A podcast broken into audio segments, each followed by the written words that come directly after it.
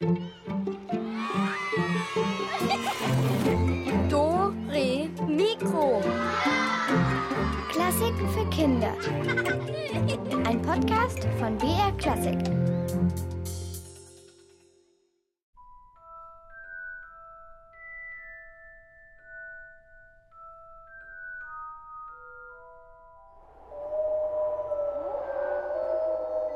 Wer heult denn da so? Ein alter Hund? Ein Handwerker, dem der Hammer auf den Fuß gefallen ist? Oder ist es am Ende ein Gespenst? Ein echtes Gespenst? Uh, also das müssen wir heute rausfinden. Macht ihr mit? Ich bin der Alex und hier beginnt ein neues Geheimnis. Da gibt es diese Zora, diesen Itzig und diesen Rufus und die drei haben eine Band. La Banda Capelli heißen die und die machen eigentlich überall, wo sie gerade sind, Musik mit Pauke, Posaune und Geige. Und wo sind sie heute unterwegs? Das hört ihr jetzt gleich. La Banda Capelli, das geheimnisvolle Gespenst von Renus Berbig. Ah, Hilfe! Ein Gespenst! kreischten die Kinder und rannten so schnell sie konnten davon. Unter den Ästen der Kirschbäume hindurch zu dem Weg, der sich durch die Hügel wand, und auf ihm immer weiter, bis die Bäume außer Sichtweite waren. Vor einem Gebüsch machten sie endlich Halt. Boah, stieß ein Junge außer Atem hervor. Ich hab gedacht, ich sterbe. Ich bin so erschrocken. Hier, schnaufte ein kleines Mädchen. Ich auch. Das Gespenst sah so gruselig aus. Und die Geräusche, die es gemacht hat. Hua, wäh. Seine Schwester schüttelte sich. Auch die anderen Kinder erschauderten bei der Erinnerung an das Gespenst, aber jetzt grinsten sie dabei schon wieder erleichtert. Hände weg von meinen Kirschen, ahmte der Junge das Gespenst nach. Die anderen Kinder kicherten. Psst, machte eins der Mädchen plötzlich und starrte auf das Gebüsch. Was war das? Ich hab was gehört. Die Kinder spähten in das Dickicht der Zweige und lauschten. Aber es rührte sich nichts. Nee, da ist kein Gespenst. Das war eine Amsel, beschloss der Junge. Er stellte sich breitbeinig vor das Gebüsch und öffnete seine Hose. Ich hätte mir fast in die Hosen gemacht vor Angst. Jetzt muss ich erst mal pinkeln. Da machte es plötzlich Bob und Zing aus dem Gebüsch, und gleichzeitig tauchte zwischen den Zweigen eine Gestalt mit mächtig zerzausten Haaren auf, die drohend einen Paukenschlägel schwang. Ah! kreischten die Kinder auf und flohen erneut in heller Panik. Wobei der Junge, der eigentlich pieseln wollte, beim Rennen seine Hose festhalten musste, denn er hatte vor Schreck natürlich keine Zeit gehabt, sie wieder zuzumachen. La Banda Capelli war das, schrie ihnen die Gestalt hinterher, wobei sie bam, bam, bam, bam, bam auf eine große Pauke einschlug. Hinter ihr waren noch zwei andere Gestalten, mit ebenso wild abstehenden Haaren aufgetaucht. Huh, heulte der eine wie ein Gespenst, und der andere schrie Verschwindet, ihr Pisser, und blies wieder Bob in seine Posaune. Die zwei anderen lachten.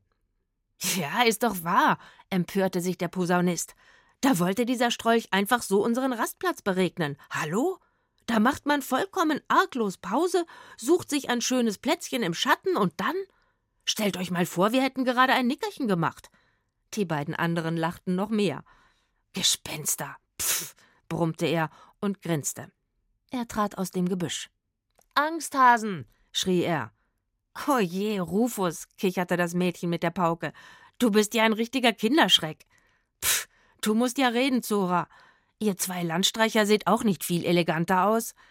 Er musterte schnippisch ihre Haare und die vielfach geflickten Altkleider, die seine Gefährten genauso trugen wie er. Ach, Rufus, ich meine doch nicht deinen coolen Look. Ich spreche von deiner liebenswürdigen Art. Zora klimperte mit den Augendeckeln. Aber egal. Was war das eigentlich für ein Gespenst, von dem die geredet haben? Oh, eure Liebenswürdigkeit, verzeiht, aber was weiß denn ich schon von solchen Kinderhirngespinsten? Und die sind mir auch völlig total schnuppe. Rufus setzte sich theatralisch einen löchrigen Strohhut auf den Kopf. Ja, und jetzt muss ich dringend mal was essen. Mein Bauch knurrt schlimmer, als ein Gespenst heulen kann. Was sagst du, Itzig? Boah, ich könnte einen ganzen Kartoffelacker aufessen. Die haben geglaubt, sie hätten ein Gespenst gesehen. Deswegen sind sie weggerannt, erklärte Itzig. Und falls du es schon vergessen haben solltest, mein lieber Rufus, leider haben wir nichts zum Essen. Gar nichts. Nicht ein Krümelchen. Und zwar schon seit gestern. Ach ja, jammerte Rufus, erinnere mich doch nicht daran. Du bist sowas von rücksichtslos. Tja, so bin ich eben. Itzig lächelte. Aber wenn ich mich richtig erinnere, haben die Kinder auch irgendwas von Kirschbäumen gesagt. Aus welcher Richtung sind die gekommen? Was? kreischte Rufus. Kirschbäume? Von da.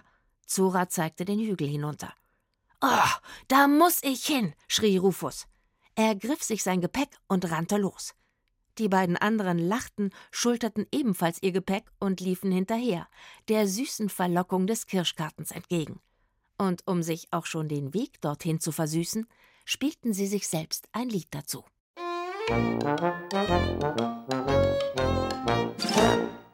Wir haben im Garten auch einen Kirschbaum. Ich liebe Kirschen, die sind so süß und lecker. Im Sommer ernten wir sie immer. Ja, wer mag denn eigentlich Kirschen nicht? Also ich kenne da niemanden. Aber hey, da haben wir gleich mal die erste kleine Rätselfrage für euch. Gehören Kirschen zum A. Steinobst, B. Kernobst oder C. zu Nüssen? Na, was denkt ihr? A. Steinobst, B. Kernobst oder C. Nüsse? Denkt mal kurz nach oder ratet einfach.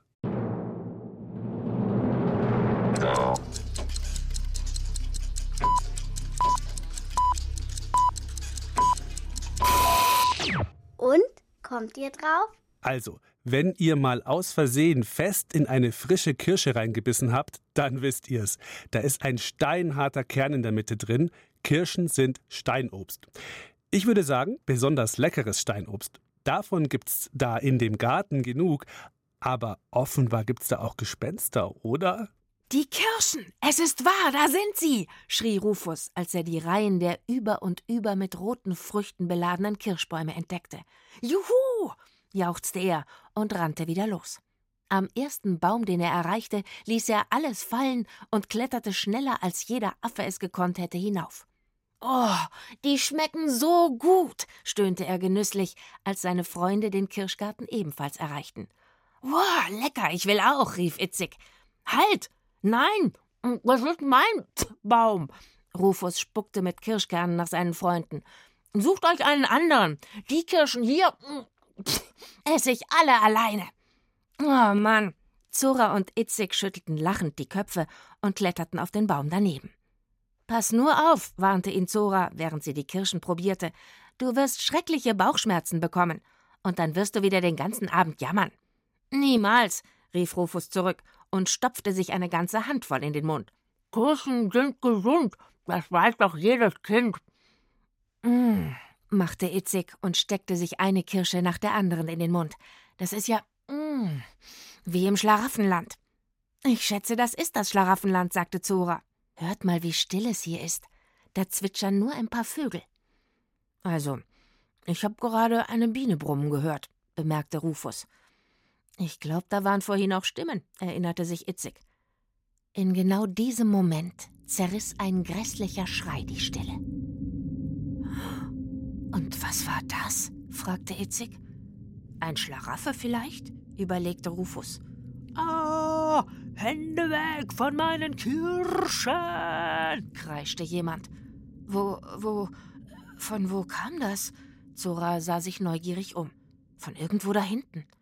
Itzig spähte nervös durch die Zweige seines Kirschbaums. Das könnte dieses Gespenst sein, von dem die Kinder gesprochen haben. Huh, hörten sie es heulen. Weg da! Verschwindet aus meinem Garten! Ach, echt? fragte Rufus. Äh, das meint doch nicht uns, oder? Tja, weiß ich auch nicht, überlegte Itzig. Dazu ist es zu weit weg, oder? Wow, am helllichten Tag. Das muss ich sehen, rief Zora und stieg eilig von ihrem Baum. Ich hab noch nie ein Gespenst gesehen. Warte, Zora, rief Itzig. Ich komm mit. Hey, ihr könnt mich doch hier nicht allein lassen. Rufus sprang auch vom Baum und griff sich seine Posaune. Die nehme ich mal mit. Wenn mir das Gespenst zu nahe kommt, ha, dann puste ich es weg. Er setzte die Posaune an.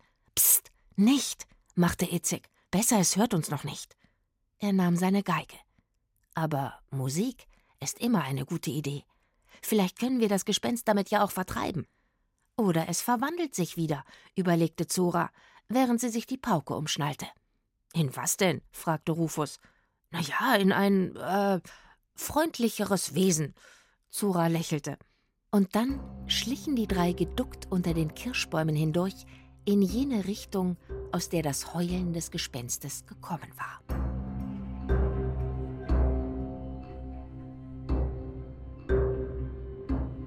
Halt! Stopp! Moment mal. Hm, tja, ob das funktioniert, Musik als Geisterschreck und welches Instrument ist dann überhaupt am besten zum Gespenstererschrecken geeignet? Ich würde ja sagen, man braucht ein möglichst lautes Instrument, oder was meint ihr? Lässt sich ein Gespenst mit Musik vertreiben? Mit welchem Instrument kann man den lautesten Ton spielen? A. Mit der Geige von Itzig. B. Mit der Pauke von Zora. C. Mit der Posaune von Rufus. Welches Instrument ist das lauteste? A. Die Geige, B. Die Pauke oder C. Die Posaune? Was glaubt ihr?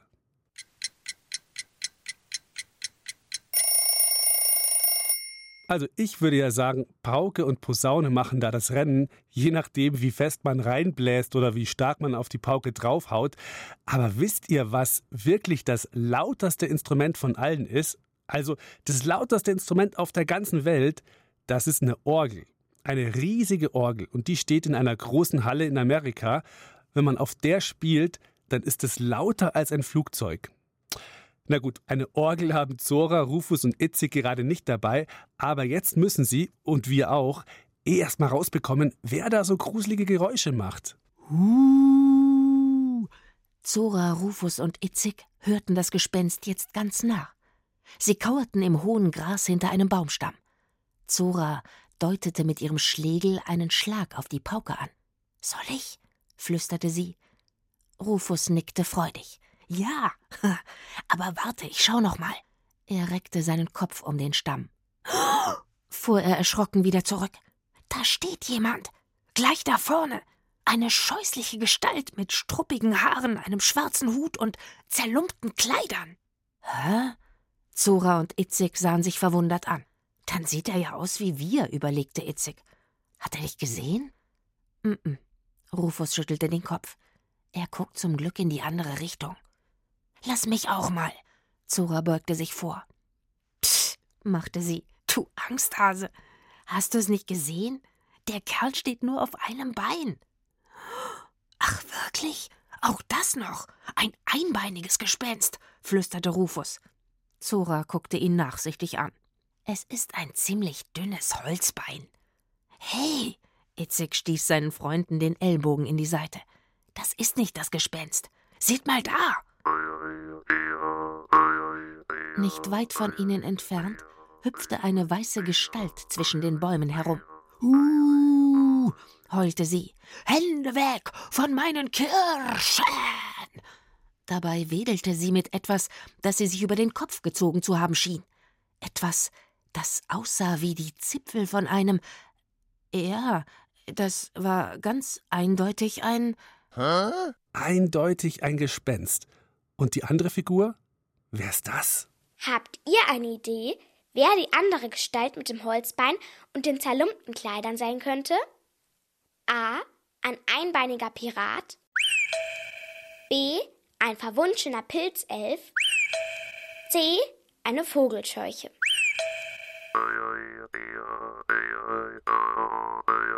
Eine Vogelscheuche war's.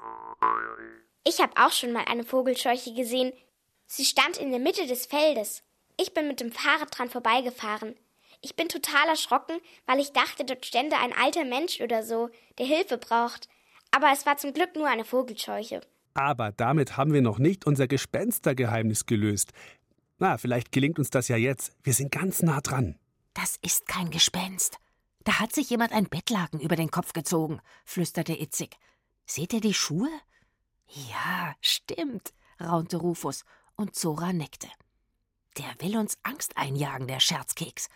Passt mal auf, jetzt drehen wir den Spieß um, flüsterte sie, und dann schlug sie ganz vorsichtig und schnell hintereinander auf ihre Pauke, so dass nur ein leises Grollen zu hören war. Tatsächlich, das Gespenst blieb stehen und lauschte. Zora machte eine Pause. Doch dafür fuhr Itzig mit seinen Fingernägeln eine Geigenseite entlang, so dass ein Quietschen wie von einer rostigen Tür erklang. Das Gespenst fuhr herum. Hallo? rief es. Ist da wer? Rufus grinste. Er hob seine Posaune und holte aus ihr einen so tiefen Ton, wie er nur konnte. Und jetzt setzte Zora wieder mit ihrem leisen Paukengrollen ein. Oh, gruselte sich das Gespenst. Was, was ist das? Äh, röchelte Itzig. Wir sind die Geister, die du riefst. Hilfe! schrie das Gespenst. Ich, ich hab keine Geister gerufen. Oh doch, keuchte Itzig. Wir kommen aus der Geisterwelt, die dich für ein äh, der unsern hält. Kein Gebein darf sein allein. Äh, verein dich mit der Geisterei, sei Gespenst und sei dabei, dichtete er. Und Rufus schickte noch ein tiefes Bob hinterher. Nein, nein, nein, nein, nein, bitte, bitte, rief das Gespenst. Es hob die Hände und sank auf die Knie. Ich, ich bin gar kein Gespenst, ich tu nur so. Seht her und mit diesen Worten zog es sich das Bettlaken vom Kopf. Darunter kam ein etwas verstrubbelter älterer Mann hervor. Ich hab mich als Gespenst verkleidet, weil andauernd alle meine Kirschen klauen. Die Vögel, die Leute, und vor einem Gespenst haben sie viel mehr Angst als vor mir. Deswegen, jammerte er, habt Erbarmen mit mir, o oh ihr Geister. Zora, Itzig und Rufus mussten das Lachen unterdrücken. Na gut, röchelte Itzig. Dann zeigen wir uns dir auch. Die drei erhoben sich und traten hinter ihrem Baum hervor und winkten. Ha! schrie der Mann auf. Die Vogelscheuchen, sie sind lebendig geworden. Was sagt der? fragte Rufus empört. So eine Unverschämtheit. Wie kommt er darauf? Wir sind keine Vogelscheuchen, rief er dem Mann zu. Wir sind La Banda Capelli, kapiert? Wir sind wandernde Musikanten. Zora und Itzig konnten sich nicht mehr halten. Sie prusteten los und brachen in lautes Gelächter aus. Was gibt's denn da zu lachen? fragte Rufus, während der Besitzer der Kirschbäume sie völlig verwirrt anstarrte. Dann seid ihr, stammelte er und wurde plötzlich wütend. Dann wollt ihr auch meine Kirschen stehlen? Na, wartet! Rufus hob schnell die Hände. Nein, nein, wir wollen keine Kirschen stehlen. Wir wollten nur, äh, der Mann sah sie misstrauisch an. Sucht ihr Arbeit? fragte er. Ja, sagte Rufus schnell, und Zora und Itzig, die immer noch kicherten, nickten. Der Mann überlegte. Also gut, sagte er schließlich. Ihr könnt bei mir als Vogelscheuchen arbeiten. Und die Geräusche, die ihr da mit euren komischen Dingster-Dingern macht, die sind auch sehr wirkungsvoll. Damit könnt ihr mich als Gespenst unterstützen. So werden wir gemeinsam die Kirschdiebe vertreiben. Abgemacht. Rufus ging auf ihn zu und streckte ihm seine Hand entgegen. Und dafür dürfen wir so viele Kirschen essen, wie wir wollen, ja? Der Mann zögerte. Äh, so viele, wie ihr wollt? Seid ihr sehr hungrig? fragte er misstrauisch. Nein, nein. Zora, Itzig und Rufus schüttelten alle drei gleichzeitig den Kopf. Wir sind auf Diät, erklärte Zora. Ha, freute sich der Mann. Sehr gut. Na dann, abgemacht. Damit wäre dieser Fall gelöst. Jetzt gibt's dann bald mehrere Gespenster im Kirschgarten, Musikgespenster. Aber Moment mal, da gäb's noch eine Frage zu klären. Welches Instrument klingt am ehesten nach Gespensterheulen? A. Eine Geige.